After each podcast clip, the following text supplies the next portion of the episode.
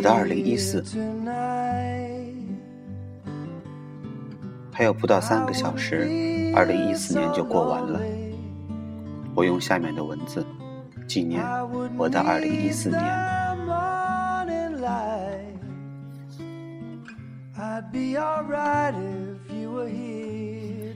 从初中开始，我就习惯在每年结束的时候写点东西，纪念即将过去的一年。二零一四年，这个世界上好像发生了很多大事，诸如马航的飞机失联了，非洲埃博拉病毒肆虐了，香港战争愈演愈烈了，党国反腐深得民心了。可是仔细想想，这些真的跟我有关系吗？一年又一年，我们生活在这个世界上。被这些大的事情无时无刻的都在发生着，他们的发生似乎对我没有什么影响。庆幸的是，关于我自己的大事也在不停的发生着。这个二零一四年是独一无二的，它让我哭过，让我笑过，我骂过他。可是骂完之后，我又感谢他让我成长了。纵然这个成长的过程让我遍体鳞伤。是谁说过，成长不就是将你的哭声调成静音的过程吗？即使我不愿意接受，但这一切还是发生了。Most of the time I'm 二零一四年，我在山西大学上学四个月，认识了好多有意思的人。工作之后再回校园，更知道学生时光的弥足珍贵。认识他们，竟有些相见恨晚的感觉。有一句诗好像这么说：“与君初相识，犹如故人归。”跟他们在一起，我可以学知识。我可以和他们打闹开玩笑，更可以跟他们畅谈人生，畅谈理想。在这个浮躁又复杂的社会，能重新回到校园学习，真是一种享受。没有经历过大学生活的人是不会懂的。领导和同事总是问我：“你花那么多钱，浪费那么多时间去学习，回了单位，既不提拔你。”也不给你兑现复刻待遇，你图什么？如果非要把这次学习说得多么功利性，那么我想说的是，小爷我花了三万块钱，换来一张研究生学生学位证，九十九个小伙伴和六个月的假期，我觉得很值啊。至于别人怎么说，随他们去吧。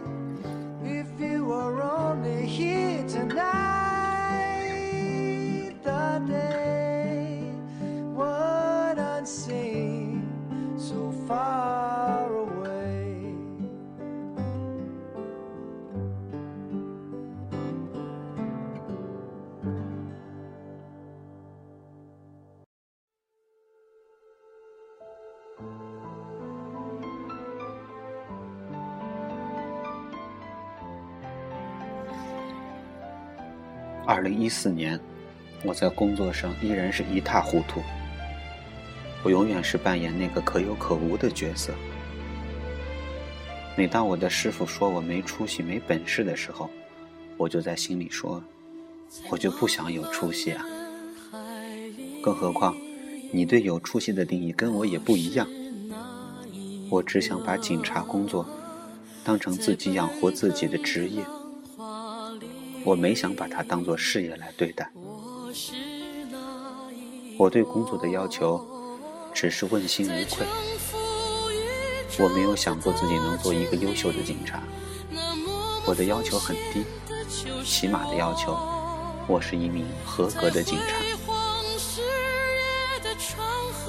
在这一年，我曾经想过辞职。仔细想想，现在的我好像除了当警察。其他什么都不会。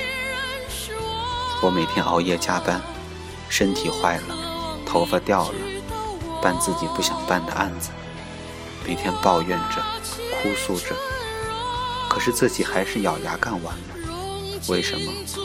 这就是一个警察的责任。可爱多和明哥都跟我说过，你要记住，你付出的一切都不会白白付出。可是真的是这样吗？从今年七月开始，我被受害人投诉到省人大、市人大，我就又重新审视了我对这个职业的态度。这些天，太原的警察又成了各大媒体抨击的对象。关于这次警察打死农民工的事情，网上有警察这么说：这个职业带给我们的荣誉感正在一点点消失，媒体上铺天盖地的全是负面新闻，所有媒体全是一边倒，没有人去了解那个出警民警在现场被民工打了，衣服扯烂了，脸上都是血道子。没有人去了解死者真正死亡的原因，本是因情绪激动造成的心脏病猝死，却说成是明打殴打致死。没有人去了解家属坚决不做尸检，张口就要赔偿五百万的事实，更没有人去了解那个视频和照片的断章取义。出警民警的执法记录仪，清楚地记录了整个处警过程，却无人问津。这个事情的结局已经预料到了，不管事情的真相如何，受处理的必是民警，该赔偿的钱会赔。公安部门的领导会义正言辞地谴责民警，向公众道歉，致敬不力，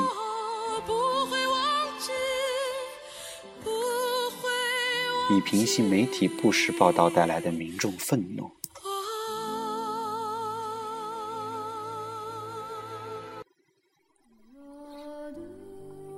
而我们民警呢，除了伤心，还得继续工作，每天战战兢兢，因为我们不知道下一个倒霉的会不会是自己。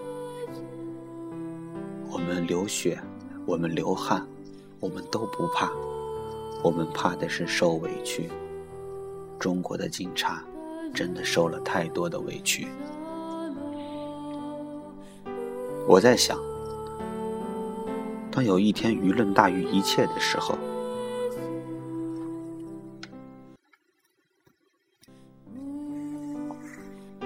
不知道还有没有新鲜血液会注入到我们的警队？我不知道现在还在警队以那仅有的职业荣誉感而坚守的人们，还会坚持到什么时候？我不知道，当有一天真的没有民警出警的时候，老百姓会说些什么？我现在不知道，我还能在这里坚持多久？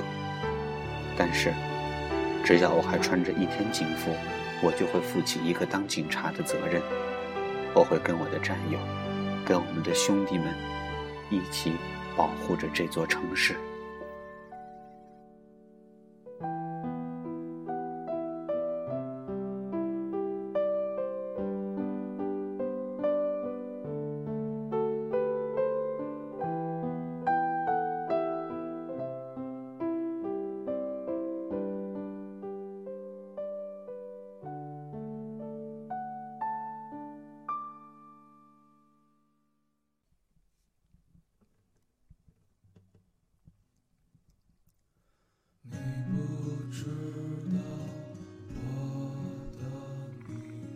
二零一四年，第一次自驾游，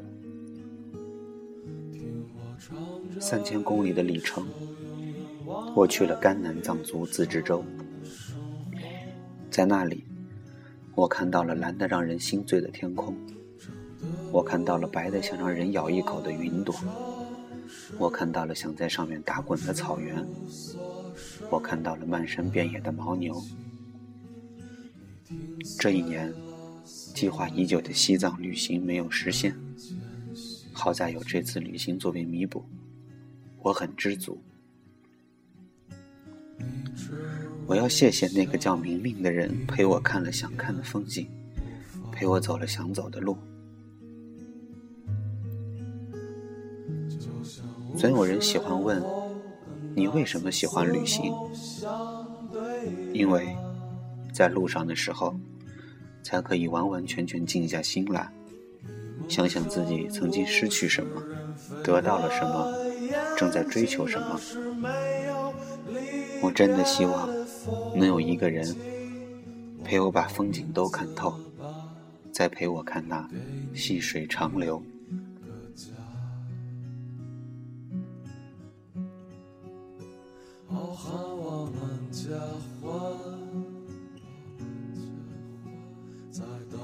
冰雪融化的早晨二零一四年。彭老大结婚了，兔子小姑娘结婚了，鹏鹏结婚了，小马哥结婚了，张杰结婚了。我身边的小伙伴一个接着一个步入了婚姻的殿堂。可是到现在，我都没有真正的想要去结婚。我只是觉得自己到了一定的年龄了，我该去找一个人跟我共度余生了。只是。我一个人现在活在自己的世界里，并且自得其乐。我不是没有害怕过，我害怕有一天陪在我身边的单身青年一个一个的也找到了另一半，留下我独自一人苟活在这个世界上。我知道这一天总会到来的，我已经做好了迎接这一切的准备。在这一年，第一次有女孩跟我告白。我活了二十多年，突然有个人跟我说他喜欢我，我手足无措了。我是一个不会骗人的人，我是一个逼格比天高的人。我把他伤害了，伤害了一个无辜的人。不过，谢谢你喜欢我。至于我喜欢的人，可能是出现了吧。可是突然发现，原来我们是有缘无分。我是一个相信命运的人。既然这样，那就默默守护着吧。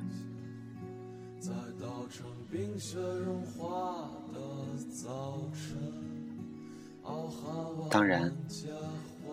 相亲这项自取其辱的活动，我还是乐此不疲的参与着。数不清这一年见了多少个姑娘，只是在市场经济的条件下，我是个残次品，需要的人不多，只等哪一天遇上了一个视力不太好的人，把我带走。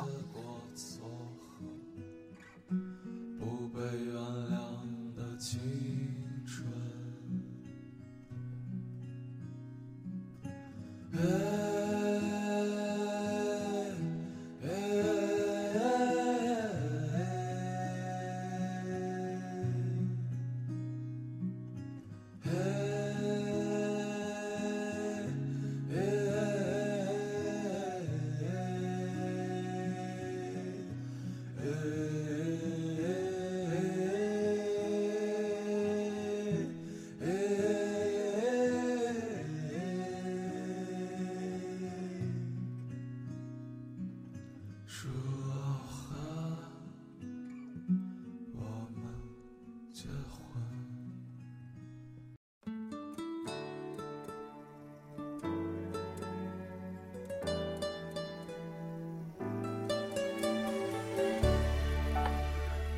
二零一四年，我看了三场演唱会和一场话剧，李宗盛、周杰伦、汪峰，他们的现场我都听过了。可是最后我发现，我还是钟情于老李的那场《既然青春留不住》。那是我第一个演唱会，在那个夜晚。我跟着老李的歌声，不止一次流下了泪水。是的，每个人心中都有一首李宗盛。我想，我的心里不止一首。在那个时候，我发现，人的坚强和脆弱，往往只是一步之遥。一句歌词，就能击碎我们坚硬的外壳和烙在我们脸上沉重的面具。那个夜晚，我此生难忘。为自己的心找一个家，也曾伤心流泪，也曾黯然心碎，这是爱的代价。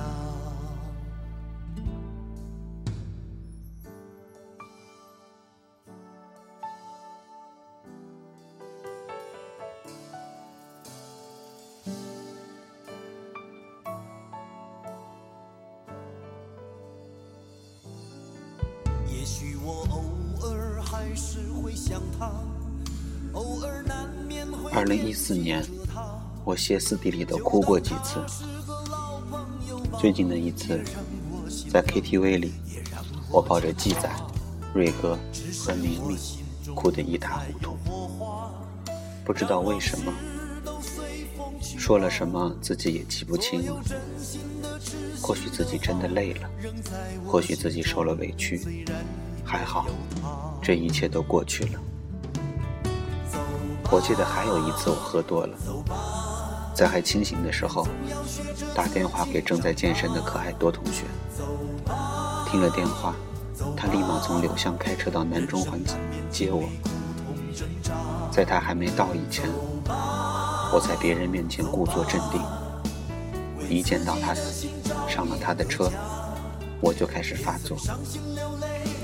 从饭店回家，一路吐了五次，一下车就开始哭。到家了，看到妈妈，还是哭。我像个孩子似的在她怀里，哭着说：“妈妈，我好累。”接着像祥林嫂似的重复着这句话，直到哭累了昏睡过去。第二天醒来，就像没事儿一样。戴着沉重的面具继续去工作。我现在越来越喜欢喝酒，越来越发现酒真的是个好东西。也许我们真的有时候需要酒精来帮助释放自己。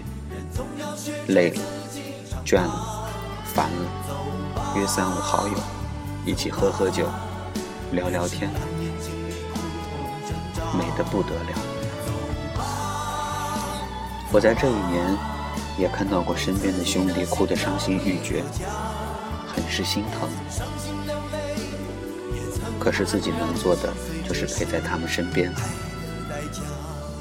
用家书的两本书形容一下，就是从你的全世界路过，让我留在你身边。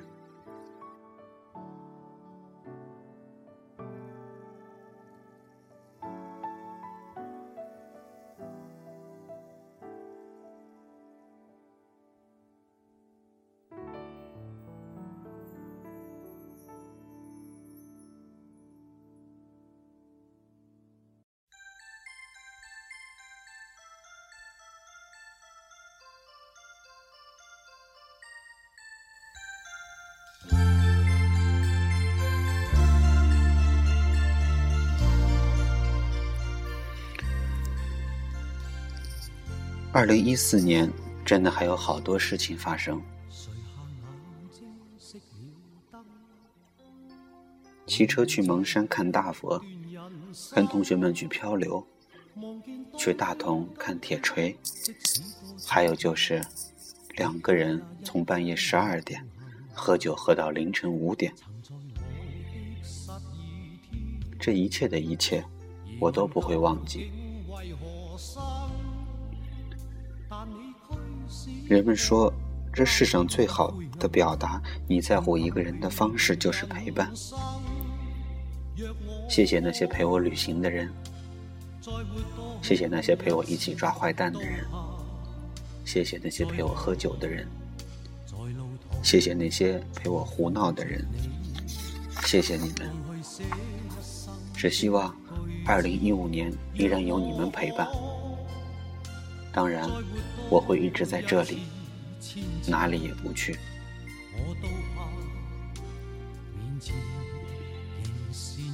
别了我的二零一四，别了我的青春。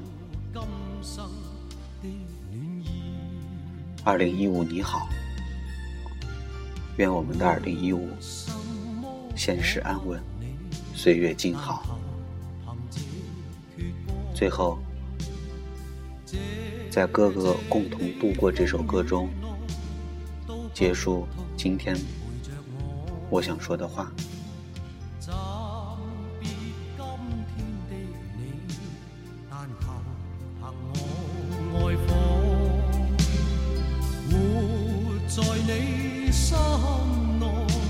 分开